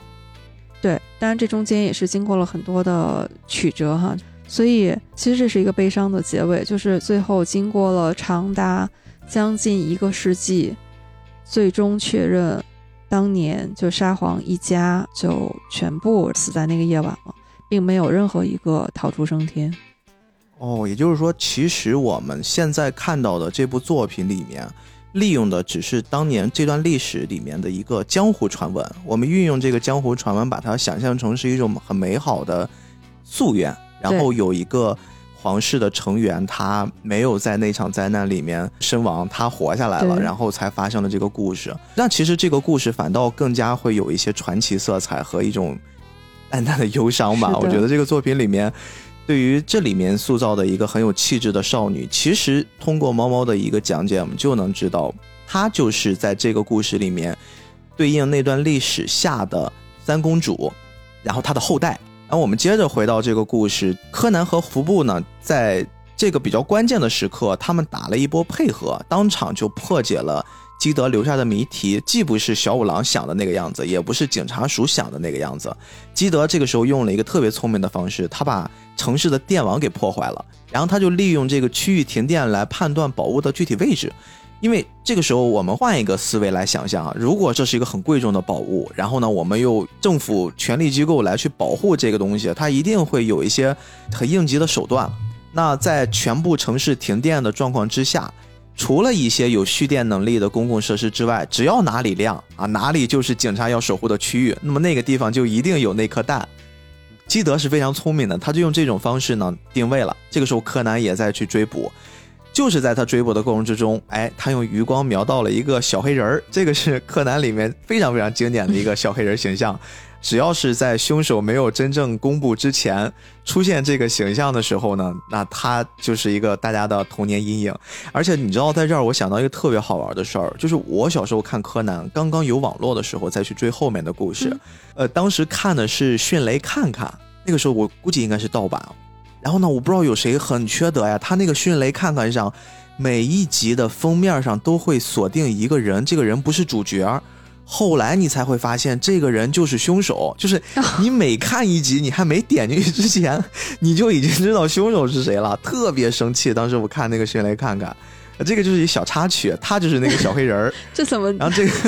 这怎么能剧透呢？特别生气。我跟你说，你现在如果去网上搜一搜，你应该还能找到。我估计应该有人是能截下那图的。那个人特别坏，他 做了一个特别全的合集。柯南只要你出了一集，他就会丢到那个合集里面，但是他的封面永远放的都是那个凶手的脸。啊，一开始你不知道还好，但是你自从知道了，你说你看还是不看？哎，就特别生气这件事儿。扯远了，我们扯回来。哎，这这个事儿真的让我现在想想都生气。那这是真正的童年阴影。对对对，这真的童年阴影。柯南在追怪盗基德的时候，他目睹了一个小黑人放冷枪，哎，这个枪呢正好打到了基德的右眼上。我们知道基德右眼会带了一个类似单片镜片的这么一东西，然后呢，基德就被击中了，然后就快速的跌落。等柯南追到的时候，他发现没了，就剩一鸽子了，包括基德留下的一些小东西，还有一颗复活节之卵，就是那颗彩蛋。这个部分其实就是咱们整个这个剧场版的第一个篇章，就上半部分就结束了。这个篇章相对来说比较传统，包括放到现在来看，也是一个很柯南的处理方式，出谜题、解谜，然后追捕凶手。只不过在这儿，因为他没讲完，他没有拿到一个真实的凶手吧。然后呢，我们就进入到了整个这个剧场版的后半部分。后半部分它的起因是由于之前因为那个复活节彩蛋被怪盗基德已经偷到了，但是呢又因为这个怪盗基德被莫名其妙的冷枪击下来了，他跌了一下那个彩蛋，大家就会觉得这个蛋会不会有问题啊？要拿回铃木财团的本部去做一下修理。之前咱们说的那个很有气质的少女，那个夏美，也就是我们目前可以先给她认定就是之前的那段故事里面逃出去的三公主的后代吧。她和她的管家呢也上了这艘船，哎，跟大家打招呼了。然后呢，她一开始没有直接公布自己的身份，甚至她可能连自己真实的身份都还没有弄清楚吧。她只是说自己的曾祖父曾经是一名巧夺天工的匠人。啊，就是咱们刚才猫猫在介绍那段的时候，曾经给这个二代的父亲那个年代就开始做彩蛋的那个匠人，可能会往这个方向去挂一下钩，说他年轻的时候呀，曾经跟一名俄国美女，我看的是中文版，特别好笑。他他说的不是俄国，他说的是俄国，然后法国也不说是法国，是法国。就是早期的中文配音是这样，对，特别可爱。但是，哎，我还真的对柯南的中配情有独钟，可能真的就是童年那种留下的味道。你会觉得看别的中配特别难受，但是你看柯南的中配，就是一种爷青回的感觉，就特别特别的舒服。他就会介绍说，他的曾祖父啊，曾经就是一个。巧夺天工的匠人和当时的一名俄罗斯的美少女产生了爱情。当时在俄罗斯的这个俄国的十月革命末期，他曾经带着那个心爱的姑娘就回到了日本。哎，这块儿是跟你刚才介绍的那个情节是可以挂得上的，是可以大家互相来做信息补充的。那通过这个女孩提供的她曾祖父的一个遗物，哎，我们就判断出这个曾祖父这个人很有可能就是制作这枚蛋的匠人。而且呢，他还拿出了一把钥匙。当然，这个钥匙我们后面会知道，这是一个很重要的道具。它同时，这些遗物里面还有一张破碎的，像是一个设计图一样的东西。这个设计图大家本以为是对在一起啊，是一颗蛋，但是因为它是一个残破的，柯南就发现不对，这个设计图应该是两颗蛋，因为它中间被撕掉的不是那么小的一个部分，应该是一个比较大的部分。然后呢，他又从这颗蛋里面，通过他的这个发光的手表，哎，投射出了很模糊的一个古堡。这个古堡呢，非常的大气，而且是一个德系风格的。再结合刚才猫猫你讲的那个部分，我们其实是可以再做一些合理的推断。本身在日本的这个国家上出来这么一颗蛋，虽然蛋的起源是俄罗斯。它都跟德国没有什么关系，但是出来了一个德国的一个城堡，我们其实就可以思考一下，到底是什么缘由。猫猫曾经介绍过，他们的母亲那代是德国的公主，所以很有可能是跟那条线儿是挂上联系的。但是我们就现在全部都是一个打问号的，就当成是一个线索来看吧，大家就可以推断他的曾祖父可能就是给自己心爱之人曾经建了这么一个建筑。然后包括再配合刚才那个女孩拿出的另一个遗物那把钥匙，大家就觉得 OK 了，这就是我们这个剧场版下一段冒险的目的地，应该就是在这个古堡里面啊，我们就可以找到一些比较重要的东西了。但是在前往下一个目的地之前，还发生了一些事儿，他们在这个游轮上发生了一起命案，就是我们之前介绍的那个。随时拿着录像机录 vlog 的那个小哥死了，他他拍着拍着 vlog 没了，人没了，而且脖子上有一个项链也丢失了，同样也是右眼中了一枪。哎，再联系一下之前怪盗基德也是被右眼击落之后的那个惨案，哎，我们就可以合理的怀疑，应该这是一个人所为，而且这是他的一个很习惯的作案方式。柯南就拜托了阿笠博士做了一个调查，发现哎，真的有这么一个职业杀手。这个我看的中文版，它的翻译叫石考兵，啊，这嗯，很奇怪的这个翻译。其实这个翻译是一个英文啊，scorpion 是一个应该是蝎子是吧？毒蝎应该是这么一个意思。然后他就是曾经在江湖上专门以射瞎别人的右眼闻名。然后因为在这个船上也算是一个密闭空间吧，就不会有外面的人出入来回的。很快柯南就锁定了这个凶手，一定就是我们船上的这些人。当然嘛。人再多了就没法查案了，木木警察就带着他的一帮兄弟们就来了，其中就包含了我们这期一个另外很重要的一角色白鸟警官啊，白鸟警官，嗯，顶着一一头刺了毛 就就参与这次调查了，一个鸟窝的样子。你对于白鸟警官的他个人的经历会不会有一些好奇？白鸟警官，我对他倒没有特别的了解，但是他是这样啊，白鸟警官的名字也是很有意思的。他在剧里面叫白鸟任三郎，嗯，日本有一个非常有名的推理剧集，叫古田任三郎。哦，又是这种，又是这种拿来对，用了。就是那位大叔，然后特别帅气，哎呀，一出场就是各种耍帅耍酷哈。那个剧集因为拍了很多季哈，我不知道是当时就有名，还是说反正至少后来我们都耳熟能详的大咖在那个剧里面，然后都客串过，或者是那个某一集的主角哈，比如说木村拓哉啊，然后这种都在里面出现过。这部剧集最大的特点就是，都是上来就告诉你凶手是谁。哦，这个跟平时的推理小说、推理作品不太一样了。对，上来就是凶手是谁就在那儿，但是他展现的就是这个侦探的魅力，他是怎么把凶手找出来的？我上一次看到这种玩法是那个爱奇艺迷雾剧场里面有一个那个无证之罪，他也是用的这种方式，就一上来我先告诉你凶手是谁，但是嗯他给你呈现在你面前就是正义的一方和凶手这边互相在做的一些事儿，互相在做着各种明理的暗理的比拼。这种方式其实确实会给我们带来一种很新的体验，有点意思。这个白鸟警官在柯南里面的故事，我记忆中当时看到他们小时候那个故事，就印象还挺深刻的。他小时候是想当律师的，后来在一次见义勇为的时候，他做了这事儿，然后呢收到了一个小女孩的表扬，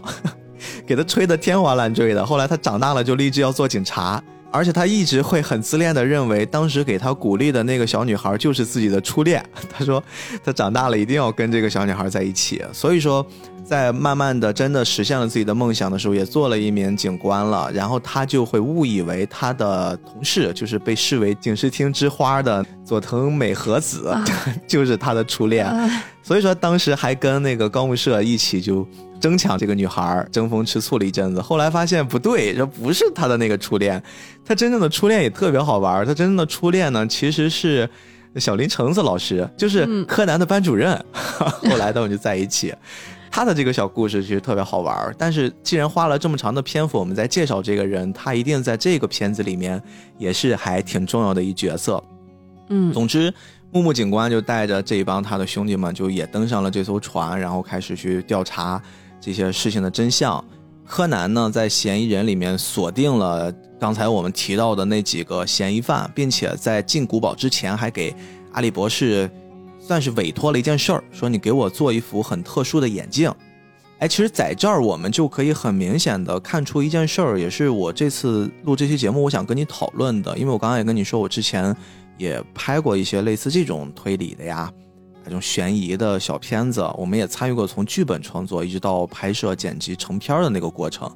包括这么多年看的一些作品、一些小说，猫猫其实也都涉猎过，而且很喜欢。这个事儿只是我自己很个人的一种观点哈，我会发现，在推理类、侦探类的影视作品里面，其实影视作品和推理像这两个东西放到一起，它本身有一种天然的避障。我知道，在现在我们已经能看到的作品里面，已经有很多很优秀的、很成熟的推理作品了。但是从视听语言的逻辑上，我们从刚开始上学，老师就教给我们一件事儿：在影视创作、影视镜头里面，特别是电影，电影要讲究的就是没有一个废镜头，就是你给的每一个镜头一定都要有意义。这儿呢，你就会明显的会跟推理里面会形成一个悖论。你比如说推理里面跟这个案件重要的物品，可能我们在其他的形式，比如说在小说里面，我们会用一种很模糊的写作方式，比如说他嘴里叼着一个雪茄，然后落魄的站在雪地里，我们可能就会弱化雪茄的那个存在。有可能雪茄是一个比较重要的一个道具，但是在影视里面。你所给的表现一定会给到他一个足够的镜头，可能早期的一些悬疑啊这种侦探类的作品，它甚至都会用一种特写的方式，就你会觉得很突兀。比如说你突然咔怼到一个扇子上，怼到一把菜刀上，那经常看影视的或者稍微懂一下视听语言的，你就会明白哦，这东西这个道具一定很重要，它在后面一定会形成一个啊类似推动剧情的一个重要的物件儿吧。嗯它就会跟我们这个推理，特别是观众在体验的时候，会产生一种悖论。我曾经在我们创作的时候，也会经常遇到这个问题。我们会想了很多种解决方法，比如说能不能像小说描写的那个样子，我把这个道具跟整个这个人啊，或者跟场景会做一些非常非常不起眼的融合，就是弱化它的存在感，但是又会产生一个新的问题，就是你这些东西做出来了，你放到那个镜头里面，如果它显得很弱化，根本不会给观众一个提示，或者是给观众一种引导，反倒让他们的体验又一次下滑了。就是我一直会在这两个事儿里面去来回跳跃，我就在去想，包括借鉴了很多很多这种拍摄的方式呀、拍摄的手法。这个事儿我一直没有答案，我我，但是我潜意识里面总觉得影视作品其实跟这种侦探推理类的作品，它就是会形成一种对抗。这个对抗最终的结果，有的是呈现的很好，有的是用一种很巧妙的方式呈现，但是我总是会有这种感觉。柯南也是这个样子。其实这个问题。啊，我倒没这么想过啊，就是我刚才说了，因为之前有推理小说《十戒》嘛，它一个很重要的一个点就是说，它就是要让读者也好，观众也好，他掌握的线索是要和侦探一样的，应该是大家是在一个公平的环境下，不能说有一些线索是只有侦探自己知道，然后画面上也没有展现过，对话里面也没有过线索。这样是不可以的，所以这个不光是影视作品，包括文学作品、小说里面，它都要有交代。但是，如果什么东西都是那么明明白白的写在那儿的话，那肯定就失去了推理小说它的魅力了嘛。就是你得找，你你得你得自己去找嘛。所以他们最后给你呈现的效果，往往就是既出其不意，又在意料之中。嗯，对，这个其实就是我刚刚在跟你去聊的这件事，就是这个度其实非常非常难把控。是的，这个其实就是优秀的作品，然后它高明的地方。对对对对对，从我们这个作品来看的话，当时柯南要拜托阿丽做这个眼镜，然后阿丽还专门为他又送过来了，包括带着那一群孩子们来了，来了之后给到柯南这个眼镜。其实所有人熟悉套路的人一定知道这个眼镜会在一个关键的时刻会起到一作用，甚至。稍微有一些推理能力的已经猜到了啊，就是柯南为了去防止他打右眼嘛。对，这个其实我觉得他从侦探类的作品总体来看的话，他的处理还是比较的像低龄化，就是像是服务于更大众的一些青少年来去观看这部作品。但是你看他最后在和这个凶手就是对峙的时候，就是说之前他为什么猜到然后是这个人嘛，你就会发现这个线索早在。影片中间的时候就是有过交代的，当然那个时候镜头是划过去的，然后另外当时出现那个场景哈，也和那个证据出现的，就是后来的发挥的作用，其实当时看是没有什么关系的。但是最后当你把前面出现过的这些镜头串起来的时候，你就发现它是合理的，就是完成了它的一个推理的链条。对，是的，我我觉得这个底我们就不透了哈，到底谁是这个凶手我们不透，但是这个推理闭环是成立的。没错，其实这就是由刚才那个小点上突然联想出来的一小段儿，然后他们接着就拿到这眼镜了，大家呢开始进入到这个城堡，然后准备去做第二个环节的一个探索。嗯，他们进入城堡的时候，首先先看到了一幅是一个挺著名的这个画像，后来查了查，还真的是会跟。沙俄当年也是一段很著名的历史，并且一个历史人物相关啊，里面有一个呃拉斯普京的一照片啊，这个就是沙皇著名的神棍啊，这个人真的太神道了，会有很多很多很传奇的解读吧。就这个人在墙上，然后还有他们交谈的过程当中都出现的一个人物，对他就是末代沙皇的一个妖僧，他为什么能获得？末代沙皇，特别是皇后的信任，甚至是依赖呢。刚才我们说沙皇四个女儿，最小的那个是儿子，也就是他唯一的王储。这个皇太子叫阿列克谢，他是有天然的血友病。嗯，这血友病就是肯定是很麻烦的嘛。这这如果出血不止的话，就会流血了就止不住。对，其实血小板的问题，所有人都没有办法治，这个御医也不好使。但只有拉斯普京能让王储恢复正常，这个就真的很神奇。而且这个人其实他并没有什么医学手段，他在早年也就是一混子，小时候也没有什么文化知识，就特别神奇。这个人，所以这个到底是一个什么原理哈？不知道。但是现在我们看到的也就是一些记载嘛。但就这一点，他让。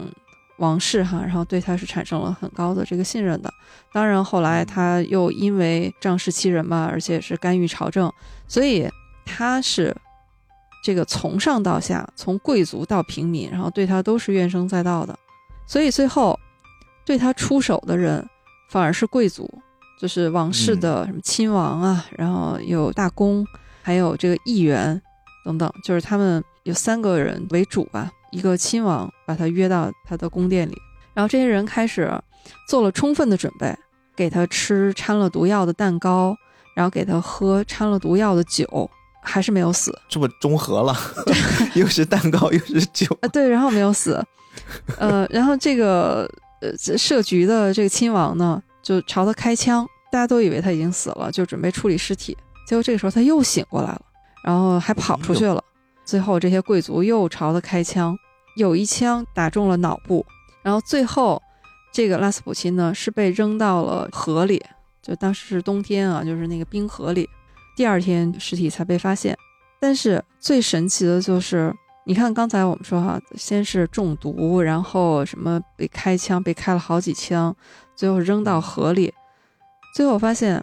他被扔到河里以后，他还活了超过八分钟。也就是说，之前对他的攻击一些伤害并没有致死。对，他真正是被水淹死的。对他最后是溺水而死的。这儿好像我印象中，这个妖僧好像还有一段传说，因为他本身是一个还挺好色的一人，他经常会乱搞一些在皇权贵族里面的这种男女关系，而且他自己本身也不是一个特别洁净的人，他挺邋里邋遢的，也不怎么洗澡。别人说你怎么不洗呢？他说我可能这个我本身有有超级能力啊，我这边一旦遇水，我的能力就退化了，我就没有这个能力了。所以最后他被溺水而死，好像还形成了又是一波新的讨论。别人就说他就是刀枪不入，就是枪呀、毒药呀弄不死他。他是因为真正掉进了冰窟窿里面啊，水给他弱化了他的能力，他才不得已才死掉的。所以说就更把他这个人给妖魔化、给神化了一些。对，所以这样一个人，当然是我们现在查到的这些资料啊，也都是当时的记录或者是叙述了。到底有多少是真实？对，到底有多少是真实，多少是传说？这个我们没有做那么详细的考证哈。总之就是说，一提起他，就是一个妖僧的这样的一个形象。所以这个人一出现在这个作品里面，还是一个特别正的位置，然后有他的一张照片，本身这个古堡就还挺奇怪的。然后柯南呢又一次骚操作啊！柯南其实在这个片子里面全程就跟他平时的状态不太一样。他就一直好像就巴不得别人知道他跟普通的小学生有一些区别一样，就就各种显摆，各种暴露自己的聪明才智，然后也引起了小兰的怀疑。啊，这次呢又一次很顺利的指引大家找到了一个密道，然后呢他们进入到密道就发现，哎，里面美术商就我们之前说的那个跟年龄不符的那个感觉比较中年人，但是长相很老成的这个人又被射杀了，应该也是。这个杀手随着他们也一同下到里面了，然后他们来到了一个石门面前，这个石门还挺漂亮的，上面有各种小鸟，就是很漂亮，金光灿灿的。然后柯南又指引白鸟警官说：“你你用手电筒照这个中间的一个鸟头，像皇冠一样的这个位置，金光灿灿的那个位置，你射它一下。”然后它就一照，发现我的天呐，就就开启了一道很精密的机关啊，发现了一棺材。里面呢就有一个女性尸体，还有一颗蛋。这颗蛋跟我们之前看的那颗蛋是不一样的，它是应该就是我们刚才说那个很优雅的小女孩，她拿出的那个残缺的设计图里面的两颗蛋的另一颗。哎，刚好这个时候呢，白鸟警官也带来了先前那颗蛋。哎，你说巧不巧？有两个人。找了一颗蛋，然后又把之前那个蛋带过来了，然后柯南这个时候瞬间又开始大脑高速运转，他就把整个经历这一切都给串起来了。你看，所有的都要通过光呀，通过一些这种小机关重叠，然后又在不美的提醒之下啊，玩了一次俄罗斯套娃，就这两个蛋你把它套一起，然后又拿手电筒在底部一照，突然。这个时候就发现了整个这个篇章里面就最漂亮、最华丽的一幕。哎，我到现在都记得这一幕，是吧？特别好看，包括它那个音乐，音乐一起来，然后配合的那种美轮美奂的感觉。你要知道，这可是一部一九九九年的动画电影，是的，非常漂亮。这颗蛋呢，就在各种光的折射，像投影仪一样，然后借助底部的手电筒发出的光，然后穿过了这两颗重叠的蛋。我们就看到投在四周的墙壁上，有一幅一幅都是尼古拉家族他们生前的一些生活的照片，我们其实作为现在的后世再去看，特别我们已经知道他们的衰落了，知道他们的这种家族啊已经惨遭杀害的一种现状了。我们再回过头看他们曾经在一起一家人生活的那种喜笑颜开的样子，那种家族的皇室的辉煌，还真是挺充满那种魔幻色彩的。不知道该用什么样的方式去看待那个画面，但是确实是美轮美奂的。因为那段历史很复杂哈，我我们在这儿也不对那段历史做什么评述了。沙皇他作为一个统治者是吧，他肯定有很多他的问题，包括就在他的那个任内，其实也是侵略过咱们国家嘛，对啊然后等等这些我们不评论，但是确实他们最后的结局也是很悲惨的嘛，一家人都被杀害了。但是这个里面出现了一个非常重要的画面，就是墙上出现了一幕一幕他们的照片，所以这枚复活节彩蛋呢，在剧里面是叫回忆之卵，回忆之卵，对，它的重点是回忆哦。到这时候才揭秘说，原来这个回忆的意思，他们翻看的不是书，而是相册，是在回忆他们当时的那些美好的画面。我当时看的时候，然后我觉得哦，这个设计好精巧啊，非常巧妙，然后把剧情和当时的气氛能够完美的融合在一起。但看完了以后，我也是查阅那段时间的这个资料，才发现其实这个也是有原型的。哦，也是有就是刚才我们说皇室的复活节彩蛋，这个是历史上是有原型的哈，就是每年确实是有这个，每年都会做，开始一个，后来两个做这个彩蛋。但是这个回忆之卵，就是里面放照片的这个，就是沙皇一家非常喜欢的彩蛋的造型哦，和设计。至少啊，有三个彩蛋都是这种，里面是镶那个照片的，而且也不是镶照片，它就是有两个都是把那个照片呢，就直接放在那个彩蛋最外面那个外壳上，就镶在上面。哦，而且这个是后来的收藏家他们就分析过，说这个呃沙皇一家关系非常紧密哈，然后他们的感情是很好的，他们就非常喜欢这种设计，所以在法维热，然后他设计的彩蛋里面至少有三个，有一个是一个绿色的外壳的，是亚历山大宫殿彩蛋，彩蛋里面是他们住的宫殿，然后彩蛋外面就是沙皇一家的肖像，然后但是这个肖像都是比较小的哈，差不多是每个人然后一个那种小的。还有就是这个彩蛋的材质，你记得剧里面那个彩蛋是一个绿色的，嗯这种碧玉的材质或者绿色这种颜色，在法贝热设计的彩蛋里面有好几个都是这种颜色。哦，是它的一个经典形状。对它的经典的用色，然后都是能找到原型的。哦，还有一个就是彩蛋里面装照片的呢，叫红十字彩蛋。这个是在一战的时候，因为俄国也参战了嘛，但是在战场上被德国然后打得很惨，很多士兵都是身负重伤，所以那段时期呢，皇室把很多行宫就临时改造成医院。然后沙皇的这四个女儿，她们也都加入了红十字会，然后也尽一份力吧。所以这枚彩蛋里面是有五个女孩的照片儿，就是沙皇的四个女孩，四个公主，然后还有一位是沙皇的亲戚，比较简朴的哈，是一个造型。最接近我们剧里面的这个回忆之卵的这个彩蛋是十五周年纪念彩蛋，这个是在末代沙皇继位十五周年的时候做的一个彩蛋。这个彩蛋上面就是沙皇一家的纪念册一样，有很多幅照片，包括就是我们现在经常能查到的那个末代沙皇一家的照片，然后在上面都有。所以这一幅是很珍贵的。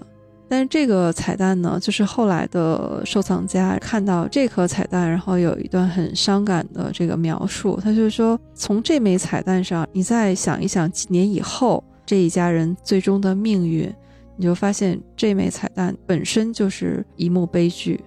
彩蛋这么的精美，照片上的一家人这么甜蜜幸福，但是可能他们的这种幸福是永远的，就凝固在这些照片上和这个彩蛋上了。可能这部作品还真的就是跟你刚才讲的最后的这一段想表达的意思会有一些相似，因为我们更是站在一个历史之后，我们看待历史的视角下，感受这个作品的同时，再去想想当时他们一家子人那种其乐融融的样子映现出来，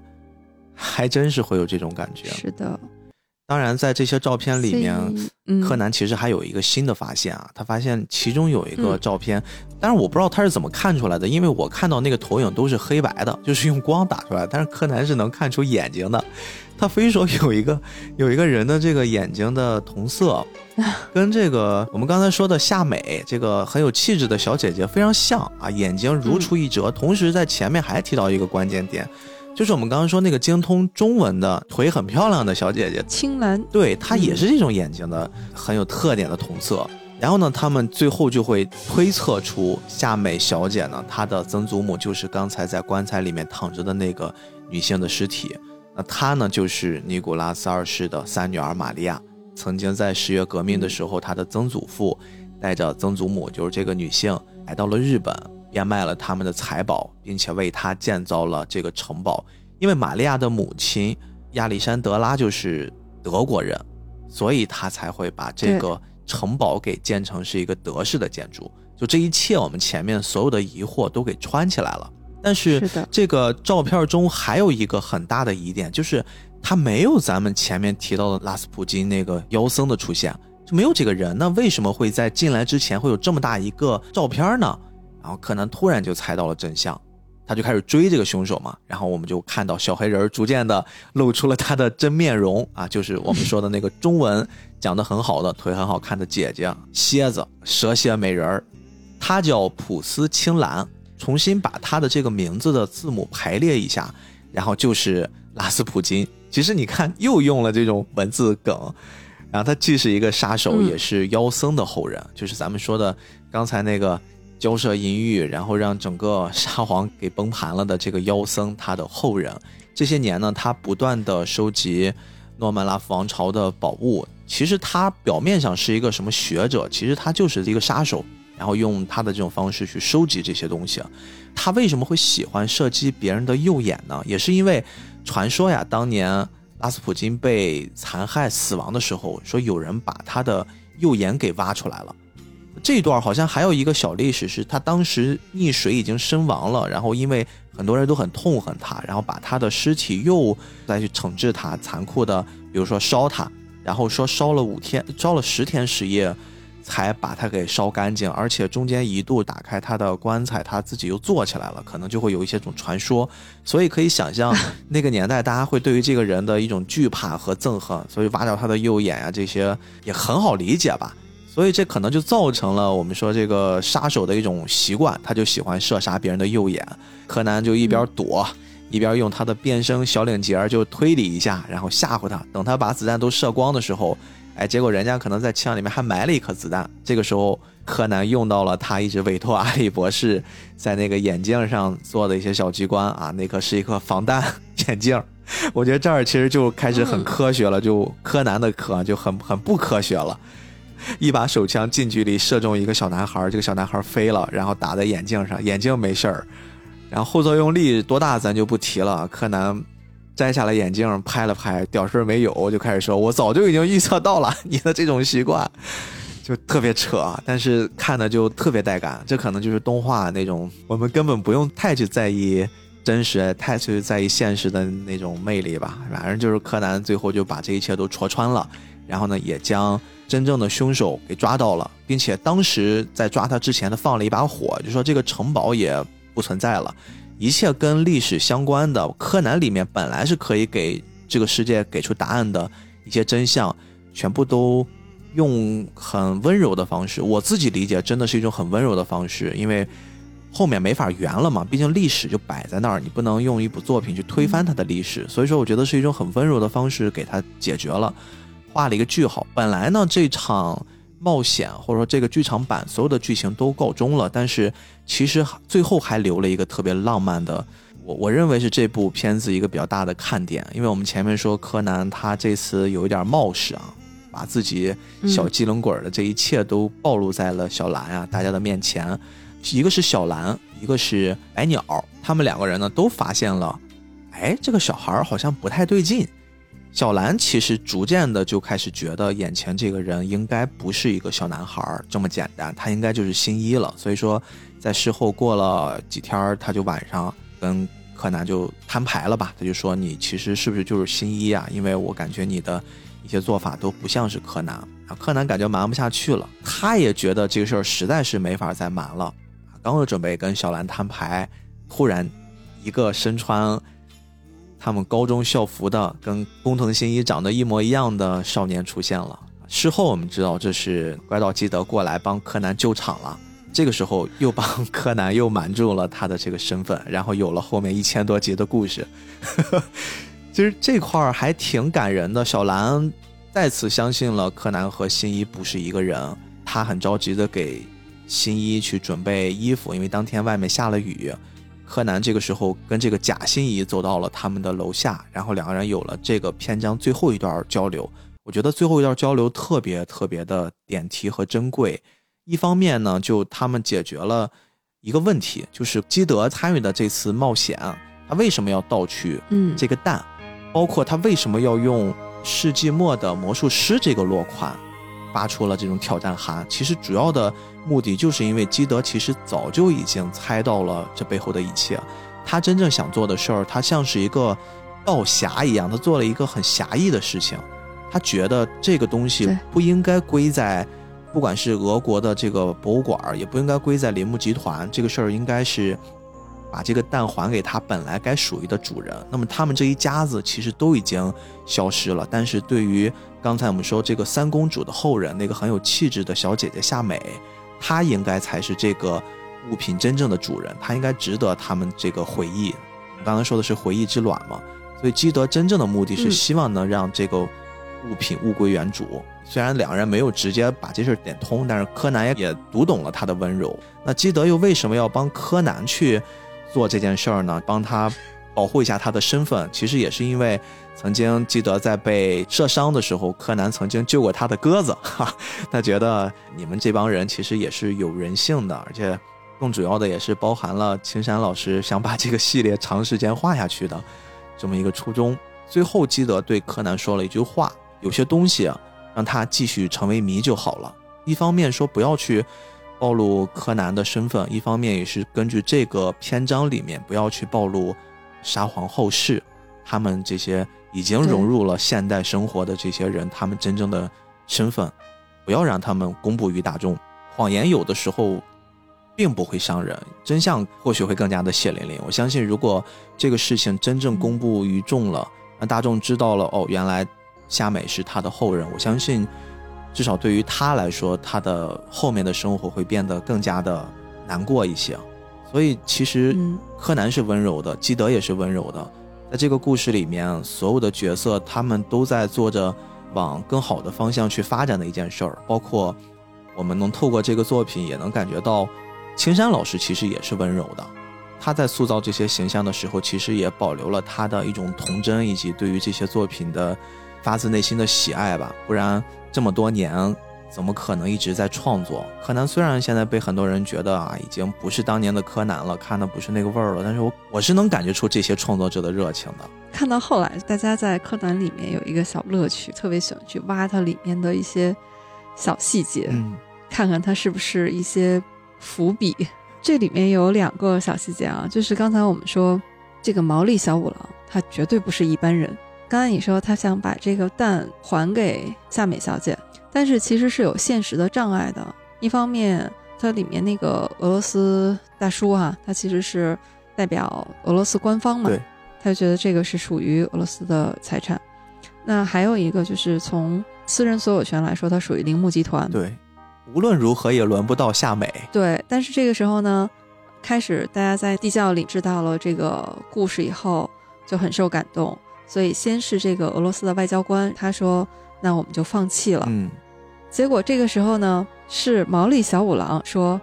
嗯，你放心，铃木董事长那里我去说。”对对对，我我会同时看到弹幕上会飘过好多的文字，就说凭什么你去说，人铃木凭什么就可以你一句话人就放了？这可是几个亿的价值的宝物。但是他说出这句话特别有意思，所以还是回到我们刚才说的，毛利大叔哈，绝对不是一个表面上看起来那么浅薄的一个角色。嗯青山刚昌老师塑造他也是别有深意的，嗯，所以这个我们按下不表。还有一个小细节呢，就是我刚才说，从名字然后到小细节的设计，毛利兰谐音，然后是指向塑造了侠盗亚森罗平的那个作者，嗯对吧？那亚森罗平，然后又是怪盗基德的原型，在这部剧场版的结尾又是怪盗基德出来，然后扮成了新一的样子，所以这个有没有什么暗线的这个预示呢？不知道，反正现在剧情还在继续哈。嗯但是你看另外一条线，就刚才说那个灰原哀，刚才也说了，那个哀的发音是和福尔摩斯爱过的那位女性艾琳，发音是相似的哈。嗯。但是你记得小哀她是有原名的，灰原哀其实是她的化名嘛，嗯是她嗯。变小了以后的化名。她的原名是宫野志保，嗯。这个志保啊，在日文里面的发音就是狮后。你看这个读音有没有可能是取自夏洛克·福尔摩斯他这个名字最前面的那个读音，哦，会有一些像的，是不是对对对对对是吧？Sherlock 对，Holmes 嘛，对吧？狮后。嗯所以你要这么想的话啊，江户川柯南、福尔摩斯，所以这个是不是又预示着什么？嗯，也不知道，这个还是要看这个后续的发展。贺爱党狂喜，所以柯南最后到底是和谁在一起？哎呦，这个话题是柯南在没有完结之前的永恒的话题啊！这个已经有无数人、无数做过这个内容的创作者都在纠结和思考的，非常期待最后他们到底是的，是会走哪一对 CP？目前确实不太明了啊，不太明了。聊到最后，我们跳出作品本身，还是我想跟猫猫再跟大家最后去说一点点小东西啊，然后我们就收尾。这个更多的是关于柯南这部作品和对于我们每个人的影响。我相信柯南已经不是说你喜欢动漫才会看的作品的范畴了。对于猫猫来说，我们在准备这期节目的时候，你会很直接的先想到。我可能喜欢推理向的，跟动漫相关的，可能我就会先想到柯南。但是同样对于我来说，柯南更像是一个打开了我对推理的一把钥匙。从目前的视角来看的话，你说柯南真的是一部推理向的作品吗？我甚至觉得不尽然了。柯南可能它包含了更多的各种各样的内容，包括有恋爱向的，有青春校园，甚至我们能看到有很多很搞笑的元素。而且随着它更新的数量越来越多，推理本身的东西确实已经在减少了。这个东西我们不能太过于去强求，像青山老师他现在的这个程度，已经做出一千多集的创作了，然后还要再去不断的强化推理的本质。但是我们不得不说，在现在的生活里面，只要你一提及柯南，你就会想到推理；你一说到推理，可能就会先想到柯南。我觉得这本身可能就对于青山来说，就是他很成功的一点。很多人也是因为先接触了柯南，在儿童的那个时期，然后呢，慢慢的开始走进了推理的一个世界。我相信这就是对于一个作品也好，对于一个作者也好，他们最大的一种褒奖和肯定。看到现在，其实我也早已经追不动番剧了啊，太恐怖了，一千多集。但是我特别欣慰的是，在第九百九十九集，然后终于透露了黑暗组织的这个幕后大佬是谁。哎呀，我觉得我有生之年，然后也终于等到了，我也算很欣慰。虽然没有展开，就是他只是透露了这个人可能是谁啊，但是也没有展开，就是他怎么建立这个组织的，然后以及后续他们怎么斗智斗勇，这个就是也还在继续当中。但是其实我到现在我还保持着一个习惯，就是每年的剧场版我是一定要看的。嗯，我也是。啊，不管它的风评怎么样，对我来说，它就已经是一个我不可缺少的伙伴了。这个柯南里的这一群人啊，不只是柯南自己，我对其他任何一部动画片可能都没有这样一个彼此陪伴、一起成长的这样的一个感情。因为有一些经典作品，比如说像呃，你也知道，就是那个《超时空要塞》这种非常经典的作品，但是它都已经完结了嘛。我是把它放在一个呃动漫的殿堂上，包括像宫崎骏老师，然后他的作品，当然我们也会一步一步的去看，但它是电影嘛，就是一步一步的。柯南他的这种陪伴感，我觉得是一个很温暖的存在吧。所以我现在还是会很期待它每年啊，就像一个节日一样啊，它会出，然后我就会去看。所以在最后，我突然想到了一句话：如果你真正喜欢一部作品，特别是这种长番的连载，在动漫的世界里面，很多人会觉得，像海贼王的那艘船永远不要驶到尽头，永远不要找到 One Piece，即使它的剧情再拖沓，但是还是会在每一周会定期的看到那几张笑脸。柯南的世界其实也是如此，我们会看到跟他同一个时期的，甚至比他再往后那个阶段的作品，已经走到了终点，已经迎来了他们大结局。但是柯南一直还是在以那个小小的身体、大大的智慧去侦破一个又一个谜题啊，还是能看到这一群熟悉的人的身影。猫猫其实刚才也说过一个词儿，就是他陪伴，他陪伴了很多很多的人。而且不只是日本人，不只是我们中国人，全世界里面各个地方都有柯南的影子，都会有这么一群跟着柯南、看着柯南长大的人。他们会习惯性的会在某一个时间还会看到，哎呦，柯南还在更新。虽然在调侃他们，但是当他们看到自己小时候一直在看的一部作品，现在还在努力着，我觉得也是一种欣慰吧。今天节目我们就到这儿，我希望。能用柯南的这种精神，也给我们带来一些温暖和鼓励，然后我们也一直像青山老师一样创作下去，然后我们一直做节目，不管是我们的菠萝油子啊，还是我们猫猫这边的银杏树下，大家都是在做创作的这个路上。虽然我们的这个方向不一样，虽然我们走的这条路的宽窄都各不相同，但是我觉得这件事儿，嗯，青山老师确实会带给我们一些力量和鼓励吧。好吧，今天就到这儿，谢谢你的时间。啊，我是菠萝游子主播 B B，我是银杏树下的普洱猫。好的，谢谢猫猫，我们下期再见，拜拜。